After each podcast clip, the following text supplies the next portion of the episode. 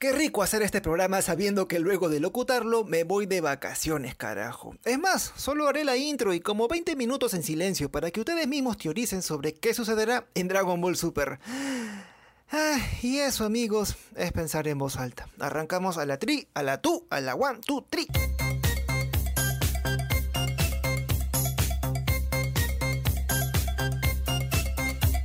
Hola mis vaquitas lecheras. El podcast de hoy estará dedicado a Loki. Mentira, mentira chicos, ya en recursos humanos se dieron cuenta de mi pendejada, así que vamos a hablar de Dragon Ball Super. La vieja confiable. No sé cuántos lean el manga, imagino que menos a los flojonazos que lloriquean por cuando vuelve el anime. ¡Ay, pero qué idiota! La verdad es que se están perdiendo de muchas cosas porque el capítulo 74 de la saga Granola, el superviviente o sobreviviente, como lo quieran llamar, acaba de revelar algo muy pero muy importante de la franquicia. Anda al baño, saca papel higiénico porque el dato que te soltaré hará que cagues ladrillos. Resulta que Vegeta evolucionó. ¿Qué esperabas? ¿Un unicornio? Me parece que Dragon Ball ya está quemando esto de las evoluciones. Ahora uno evoluciona hasta por las huevas. Falta que Goku se tire un pedo y también evolucione. Pero hay que reconocer que las evoluciones forman parte de la trama y suponen más cosas para el futuro de los Saiyajins. Soy el éxito. El capítulo 74 justo cierra con la evolución de Vegeta, que más parece una involución porque el huevón se queda sin cejas. ¡Puta, qué asco! De hecho, me dio hasta cosas ver su nuevo rostro tras alcanzar el poder de la destrucción. No sé si les llamó la atención, pero el cabello de Vegeta sigue siendo negro, por lo que mi primera mini teoría es que esta evolución, y lo digo entre comillas, es lo más parecido al ultra instinto de Goku. ¡No te lo puedo creer! Vegeta no tiene nada parecido. eh, así que esta sería la solución para la trama, ¿no? Recordemos que el ultra instinto es un estado mental, no una evolución en sí. Y quizá eso mismo sea el poder de los dioses y darle a Vegeta ese empujón extra que le faltaba para codiarse con Goku y su ultra instinto. Eso tiene sentido para mí. En resumidas cuentas, Vegeta está alcanzando la divinidad. Y esto parece confirmar una de las teorías que se habla desde siempre en Dragon Ball Super. La posibilidad de que Goku y Vegeta pasen a ser los próximos dioses del universo 7. Estás tramando algo, ¿verdad? Goku haría de ángel como Whis y el Ultra Instinto, y Vegeta haría de dios destructor como Verus y el Hakai, o sea, en japonés lo que viene a ser el poder de la destrucción. Ahora, ahora, no creas que esto lo digo por las huevas, No, no, no, no, no, no, no, no, no, no, no. Mm, sino que el mismo Vegeta dice algo importante sobre cuál es su lugar feliz o el estado en el que puede sacar su máximo potencial. Y aquí es, bueno, y aquí yo cito lo que dice Vegeta a Granola antes de la transformación. Ah, lo siento, lo siento, ¿verdad? Que estaba leyendo el manga original. ¡Imbécil! ¿Tú qué vas a saber, pues? Y ahora sí, acá les digo el traducido. Abro comillas para esto, ¿eh? ¡Qué divertido! Hacía mucho tiempo que no me sentía así. No tengo que proteger ni salvar a nadie, puedo simplemente concentrarme en el combate. Este es el mejor de los sentimientos. Cierro comillas.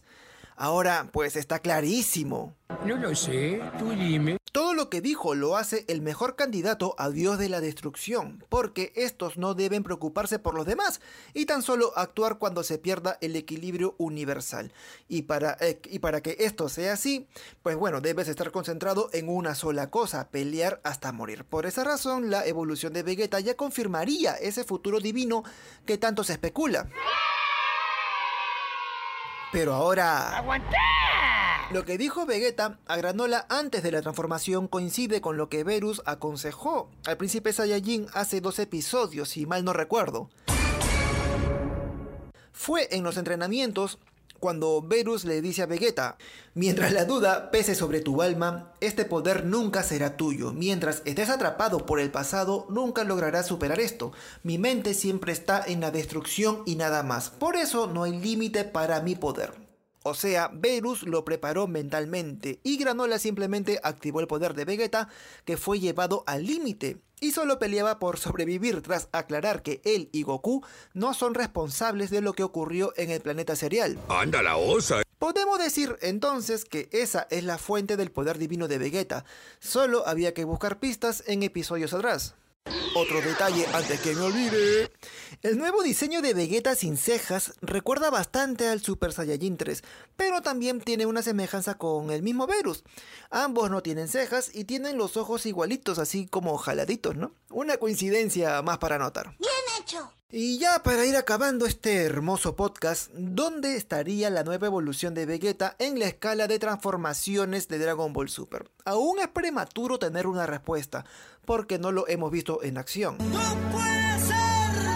Lo más lógico sería pensar que está por encima del Saiyajin Blue, pero falta precisar si es que el nuevo diseño es una evolución en sí o un estado mental como el Ultra Instinto. ¿Qué? ¿Qué fue lo que dijiste? Yo apuesto por lo segundo, y de ser así, pues la nueva versión de Vegeta estaría por debajo del Ultra Instinto de Goku, porque este último lo lleva perfeccionando desde hace un buen tiempo, y con la ayuda de Merus incluso desde la saga de Moro. Vegeta, en cambio, recién se pone al día, por lo que su rendimiento no debería ser el mejor, porque así es la vida, ¿no? La primera vez nunca rindes.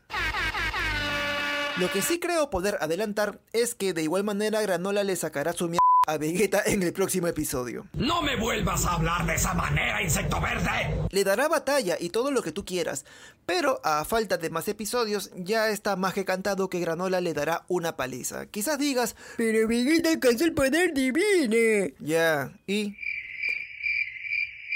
Goku también lo hizo con el Ultra Instinto y se lo bajaron de la forma más huevona. Vegeta será el próximo sin duda y todo pasará a resolverse como viene sucediendo desde que existe esta original historia de Akira Toriyama. Entrenarán y se harán más poderosos. ¿Qué esperabas? ¿Otro unicornio? ¿Acaso no te lavaste bien los oídos, gusano? Ya con esto amigos de la vida y del amor cierro el podcast de hoy. No te vayas, Por favor, dejen su besito y descarguen el episodio con todo su amor y ternura. Ya conmigo será hasta la próxima semana. Bechitos y chauchis.